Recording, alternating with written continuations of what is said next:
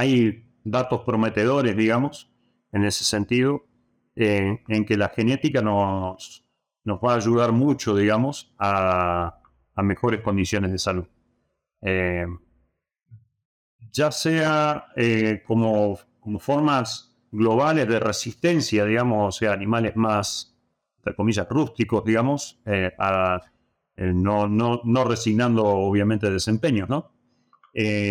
Pero sí animales con, con, mayor salud global, digamos.